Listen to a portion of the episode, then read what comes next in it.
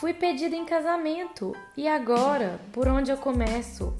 Primeiro eu contrato um cerimonial ou marco a data do grande dia? Faço festa ou invisto dinheiro em móveis para o nosso apartamento?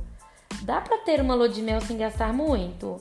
Preciso reduzir a lista de convidados, o que eu faço? Essas e outras dúvidas vou tentar te ajudar a resolver. Meu nome é Mariana, fiquei dois anos noiva, casei em setembro de 2019 e vou te contar a minha experiência pré-casamento e também pós-casamento no Noivos Cast.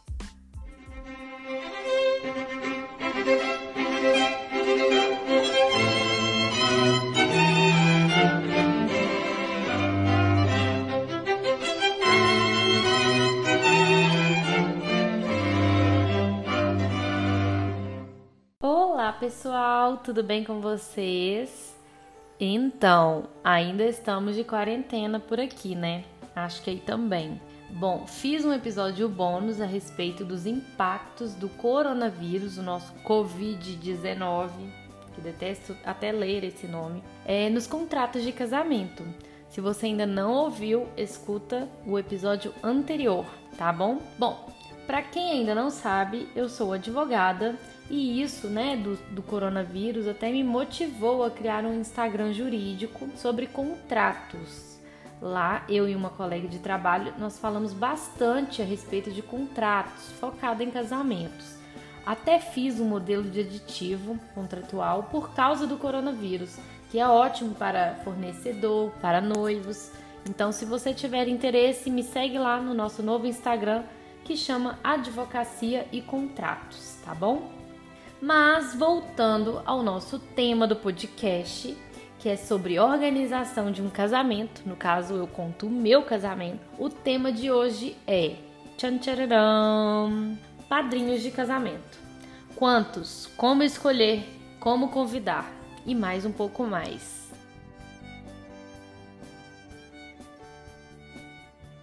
Meu casamento teve o tema Lavie Rose. Eu acho que eu já falei isso com vocês antes. Mas se você é novo aqui no nosso é, programa de podcast, Noivos Cast, que eu acho super chique falar programa. então, meu casamento teve o tema Lavin Rose, porque eu amo França, amo é, o clima romântico do tema Lavin Rose, porque eu amo rosa, porque eu amo esse tema para mim, para o meu marido, na época noivo e foi o tema que eu escolhi para o meu casamento. Sim, tudo na minha vida eu escolho tema, gente. Podem me chamar de louca, de brega, de tudo, mas eu sempre escolho um tema para tudo. Inclusive, estou pensando qual vai ser o tema do meu aniversário esse ano, que é tema coronavírus, né? Porque vai ser daqui a cinco dias. Não, pera, seis dias.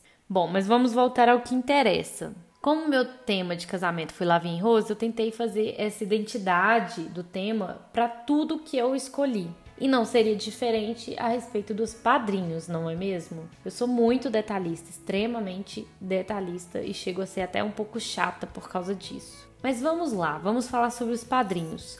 Quantos padrinhos eu escolhi? Eu escolhi 14 pares. Vou falar pares para vocês não entenderem que são 14 casais, pessoas que já são é, namorados, casados, enfim. 14 pares de padrinhos. Agora, quantos padrinhos eu podia escolher para o meu casamento. Como eu casei numa igreja, né, uma igreja católica, que é a Basílica de Nossa Senhora de Lourdes, ela tem várias regras.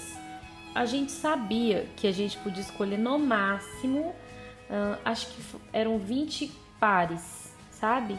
10 pares para cada lado. Não era isso que estava no contrato, mas a gente sabia que era possível negociar isso na igreja, na secretaria de casamentos. Então, eu pensei, vou fazer aqui uma média disso, mas dentro de um número que eu gosto. Eu sempre fui muito apegada a números.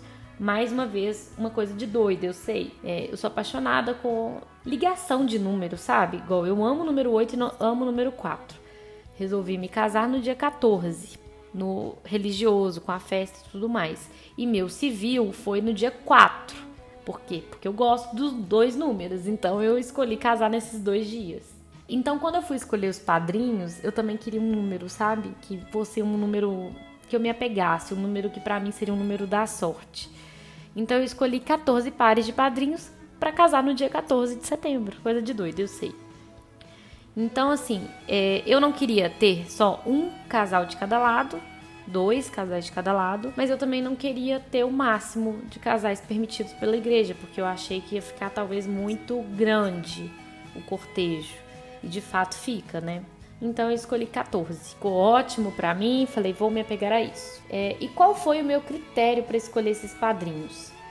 Eu fiquei um pouco receosa de chamar tios e tias para serem meus padrinhos, justamente porque eu tenho muito tio e tia, e eu falei, talvez eu tenha que diminuir um pouco. Não vai dar para todo mundo ser chamado, porque ia ficar muito grande. Quis é, juntar mais pessoas do nosso convívio de amigos amigos mesmo, do que família, porque eu achei que família podia dar talvez um tipo de confusão, sabe? Um tipo de mal-estar, porque chama um tio, mas não chama o outro, chama um primo, mas não chama o outro. Então eu tentei prezar mais pelos amigos, mas tentei também meio que conciliar, igual teve uma prima minha que ela tem uma irmã.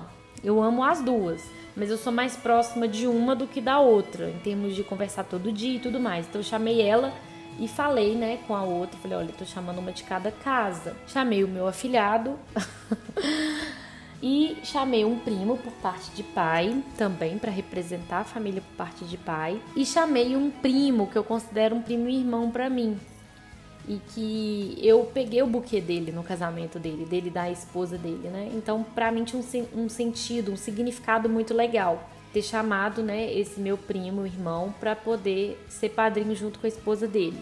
Eu peguei o buquê deles, eu participei bastante do, da organização do casamento deles e tudo mais. E o, os, as outras pessoas eram pessoas amigas, amigos meus e do Alexandre. Só que a gente também, a gente tentou colocar pessoas é, que fossem próximas dos dois lados ou que tivessem sido parte na nossa história, entendeu? De ter ficado junto e tudo mais. Por exemplo, um casal de padrinhos que nós convidamos, Dani e Francis. Dani e Francis, eles participaram ativamente do meu primeiro beijo com Alexandre, sabe? Eu fiquei na dúvida se eu ia beijar ele ou não. A gente já estava saindo, eu ainda não tinha ficado com ele. E estávamos num bar e Dani e Francis ficaram botando pilha pra gente ficar. Todo ai, é, eles dois ficavam, ai, eles são muito. Ele é muito fofo, ai, beija ele. Eu, ai, será que eu beijo? Não beijo? Ai. Enfim, eles fizeram parte do nosso primeiro beijo, eles fizeram parte do nosso inicinho, então quis chamar eles. Teve vários amigos que eu gostaria de ter chamado e não chamei, muitos inclusive, mas a gente tentava fazer um balanço. Eu não, eu não chamei ninguém que o Alexandre não aprovou. E o Alexandre não chamou ninguém que eu não aprovei. Então nós dois chamamos juntos. Não teve essa de, ah, é o padrinho do Alexandre, é o padrinho da Mariana. Não, era o padrinho dos dois, porque os dois escolheram juntos sabe? Então, assim, isso foi uma coisa bem especial e nos uniu bastante. Agora, uma pergunta. Será que eu arrependi de ter chamado alguém agora que já se passaram seis meses do nosso casamento? Vou responder aqui. Sim, me arrependi e não foi só eu. Eu e Alexandre, em conjunto, arrependemos. É, mais especificamente de duas pessoas. E antes que alguém que já foi no, que foi no meu casamento, é, e que saiba mais ou menos a, uma questão de uma madrinha que não respeitou a paleta de cores, mas isso eu vou contar mais pra frente. Não, não foi a menina que não respeitou a paleta de cores, tá? Foram outras duas pessoas. É, não vou expor nomes nem nada disso, tá, gente? Mas vou contar mais pra frente um pouco como que aconteceu isso. Agora, como convidar os padrinhos? como que eu fiz o convite dos padrinhos, como que eu cheguei para eles e falei: "Oi, você gostaria de ser meu padrinho de casamento?" Nosso, né, no caso. Foi uma coisa bem legal, bem legal mesmo. Eu fiz uma caixa de padrinhos. É, tinha a opção na época de eu contratar uma pessoa que já fazia a caixa toda, inclusive uma outra noiva que era do mesmo dia que eu lá na Basílica de Lourdes, ela fez isso, ela já contratou uma pessoa para fazer a caixa toda, ela simplesmente falou: "Ah, eu quero isso, isso, isso". Foi lá, pagou, pegou a caixa. Eu não. Eu tentei economizar e tentei fazer mais personalizado. Quis mesmo me envolver, sabe, com essa caixinha dos padrinhos. Eu comecei, gente, há seis meses antes de convidar os padrinhos a fazer essas caixas, sabe? Foi bastante tempo, não vou mentir, não. Então, assim, eu fiz uma caixa de MDF que eu escolhi o tecido, fui comprar o tecido diretamente na loja, que inclusive já deixo a dica aqui, foi. Ah, eu esqueci o nome da loja, mas foi perto da Bibelô, lá no, na Galeria do Ouvidor. Quem é de BH vai saber onde é. Comprei o tecido, eu escolhi o tecido, não foi nem pelo preço, eu escolhi pelo que tinha mais a ver com o que eu gostava. É, e minha mãe me ajudou a fazer as caixas. Minha mãe fez, na verdade, todas as caixas, assim, em termos de encapar e tudo mais. Comprei um brasão que eu mandei fazer também de MDF. Comprei um spray, pintei aquele brasão e tal. Comprei fita, pérola, fiz a caixa do zero. E dentro da caixa tinha, tem uma diferença, né? Tinha caixa. Eu entreguei uma caixa para quem é casal, ou seja, quem era casal de namorados ou marido e mulher, eu entreguei uma caixa só para os dois. E aí era uma caixa mais completa, né, que tinha tudo. E fiz a caixa de solteiro que é para quem não, né, é, ia ser nosso convidado como padrinho, madrinha, mas não era um casal. Dentro da caixa, eu coloquei um espumante Shandong Baby. Parece clichê falar que eu coloquei um espumante Shandong Baby, mas pra gente tem muito significado, porque a gente tem um blog, nós dois juntos, eu e Alexandre, que chama vinhoblog no Instagram. Para quem não segue, depois vai lá e dá uma moralzinha pra gente. E a gente sempre fala muito disso, né? Que o, o espumante, ele é exatamente a bebida, o vinho, que ele é considerado um vinho, para quem não sabe, tá? O espumante é o vinho de comemorar, é o vinho de brindar comemorações. Por isso que a gente usa o espumante é, para brindar no, no ano novo, por exemplo, em festas e tudo mais.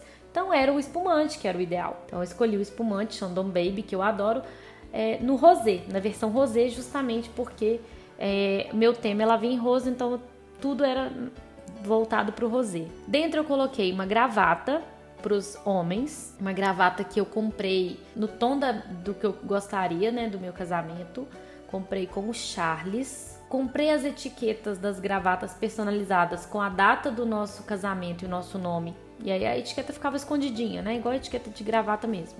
Comprei no site da do Elo, Elo 7, Elo 7, não sei. E é, minha mãe costurou as etiquetas nas gravatas. Então, assim, foi tudo feito com muito carinho. Dentro da caixa também eu comprei as taças, né? Porque precisava ter a taça, né? Do brinde do, do espumante Shandong Baby. As taças eu não fiz personalizada. Eu não estava achando muito bonito a taça personalizada, sabe? Eu tava achando questão de gosto, tá, gente? Eu achei um pouco brega quando eu fui olhar e também não tava ficando com um preço muito muito bom. Eu falei, ah, então vou comprar uma taça comum mesmo. Comprei na, na loja Americanas mesmo. Dentro também eu coloquei uma pulseira para as madrinhas. Na pulseira eu encomendei num site que chama Sonho de Noivas, acho que é isso mesmo, não me lembro. E a pulseira tinha a inicial de cada madrinha. Então, assim, se eu fui entregar a caixinha da madrinha Dani tinha na pulseira a letrinha D. É uma pulseira folhada de ouro com uma pedrinha é, de coração rosé. Por quê? Porque é rosé, né? Rosé, lavin rose. Vocês entenderam, né? Dentro também, para deixar bem no clima mais francês do lavin rose, eu encomendei macarrons. Para quem não sabe, macarrão não é macarrão, tá, gente? É um doce típico da França e o macarrão era ro rosa para as mulheres, né? Rosé. O sabor acho que era frutas vermelhas.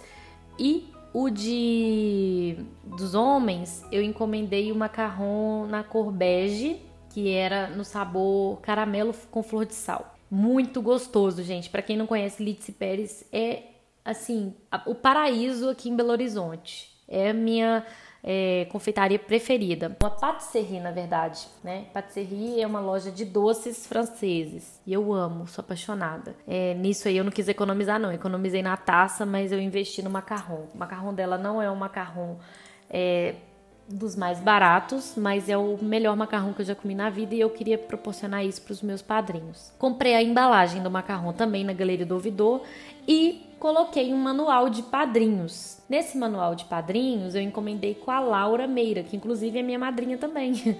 Laura Meira é uma amiga muito próxima minha e ela é designer gráfico. Então eu fiz o manual com ela, só que ela só ela fez a arte, mandou imprimir na gráfica e eu peguei a guilhotina emprestada da minha tia, cortei cada manual na guilhotina é, furei, coloquei uma fitinha mal bonitinha para juntar, ficou uma gracinha. Para quem quiser ver, só me chamar no meu direct, lá no meu Instagram pessoal, que é pratismariana, que eu mando a foto para vocês verem. Ficou muito fofo.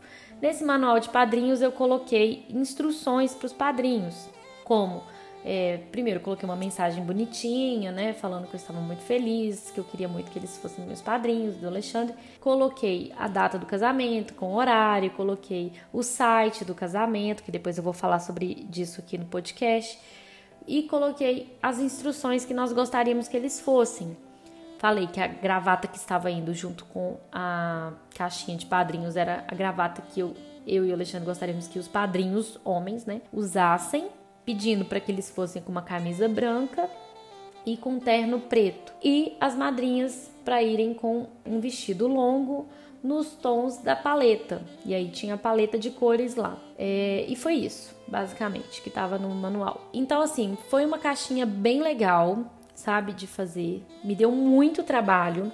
Eu não sei quanto saiu em termos de preço mesmo cada caixinha, mas eu não fiz essa conta toda, mas eu anotei alguns gastos que eu tive no meu é, na minha agenda de noiva. Mas com certeza, no total, eu não gastei menos do que 200 reais em cada caixa de casal e não gastei menos do que 150 reais em cada caixa de solteiro, mesmo fazendo tudo do zero. Então, se você pensar em contratar alguém para fazer, ao invés de você mesmo fazer a caixa, talvez valha a pena, porque eu demorei muito tempo para fazer todas as caixas, deu muito trabalho mesmo e não ficou tão barato como eu pensei. Mas a vantagem é que além de ficar mais personalizado com a cara dos noivos, né, você acaba demonstrando todo o seu afeto aos padrinhos, ao ter tido todo esse trabalho. Hoje dá até saudades desse momento de artesanato. Não vou mentir, adoro e aprendi umas habilidades, minha mãe também, que a gente não imaginou que a gente teria um dia. Agora a pergunta é: como entregar a caixa? Um a um ou fazer um evento só? Conheço noivas que elas preferem fazer às vezes um chá, não sei, um evento, um jantar, uma festinha, chamando todos os padrinhos, só os padrinhos, e entregar a caixa e fazer o convite, né, em forma de discurso e tal, entregar as caixas para eles. Eu preferia entregar um a um ou grupos pequenos, né? Então, por exemplo, tinha um padrinho que ele ia viajar, ele ia fazer um intercâmbio de trabalho e ele ia viajar, então eu priorizei colocar ele primeiro. Aí junto dele eu chamei mais um, acho que um ou dois casais. Então foram dois ou três casais. A gente fez um churrasco, né, na área gourmet do prédio da mãe do Alexandre, que na época era o prédio dele, né? E a gente acabou entregando a caixa lá. Depois eu chamei umas amigas também para um, um almoço, um, não lembro se foi um almoço, foi um churrasco, enfim. E aí chamei é, três amigas e uma delas era um casal, então eu já matei aí um casal e mais duas amigas solteiras entreguei a caixa. E por aí a gente foi fazendo eventos, né? Chamando as pessoas, ah, vamos comer pizza, ah, vamos comer, é, um, vamos tomar um caldo, enfim. E aí a gente foi entregando dessa forma. E foi bem especial, foi bem legal mesmo a entrega das caixas, sabe? Nós demoramos mais ou menos uns três meses para entregar todas as caixas, mas foi muito divertido porque acabou que a gente teve um tempo é, para conversar com os padrinhos nesses encontros, né? E falar mais sobre o casamento. Então deu uma aproximação bem legal com eles. E bom, gente, esse assunto dos padrinhos vai render mais de um episódio. Então, o próximo episódio vai ser a continuação dele, tá bom? Porque senão vai ficar muito grande. E no próximo eu vou falar sobre: número 1, um, deu tudo certo com os padrinhos? Número 2, episódio bônus sobre a despedida de solteira com algumas madrinhas depois de serem convidadas. Como que eu fiz essa despedida de solteira? Número 3, ainda acho legal sobre a paleta de, de cores dos vestidos das madrinhas? Mais um item. Me arrependi de algo? O que que eu me arrependi? Outra coisa. Teve algum padrinho ou madrinha que eu e Alexandre não convidaríamos se fosse hoje o nosso casamento? Por quê? Vou falar também fotos e filmagens dos padrinhos e o shot dos padrinhos no bar durante a festa de casamento. Então, para não ficar muito cansativo, eu resolvi dividir esse tema. E é um tema talvez um pouco complicado assim para falar, mas eu vou falar desde, né, não vou Vou tentar expor o mínimo possível, porque são outras pessoas. Mas vou falar aqui o que, que aconteceu, o meu posicionamento, do Alexandre também. E eu espero ajudar vocês agora que estão decidindo sobre esse assunto. Se você está decidindo sobre qual padrinho chamar, qual madrinha chamar, vai ter paleta de cores, não vai, vou fazer isso, vou fazer aquilo, é um bom momento para você ouvir esse podcast. E se você tiver alguém que esteja também é, prestes a casar, né, sabe que ficou noiva, indica esse podcast para ela. Pode ser que seja muito útil. Eu espero de coração poder ajudar todo mundo, tá bom? Então até a próxima, pessoal. Beijinhos.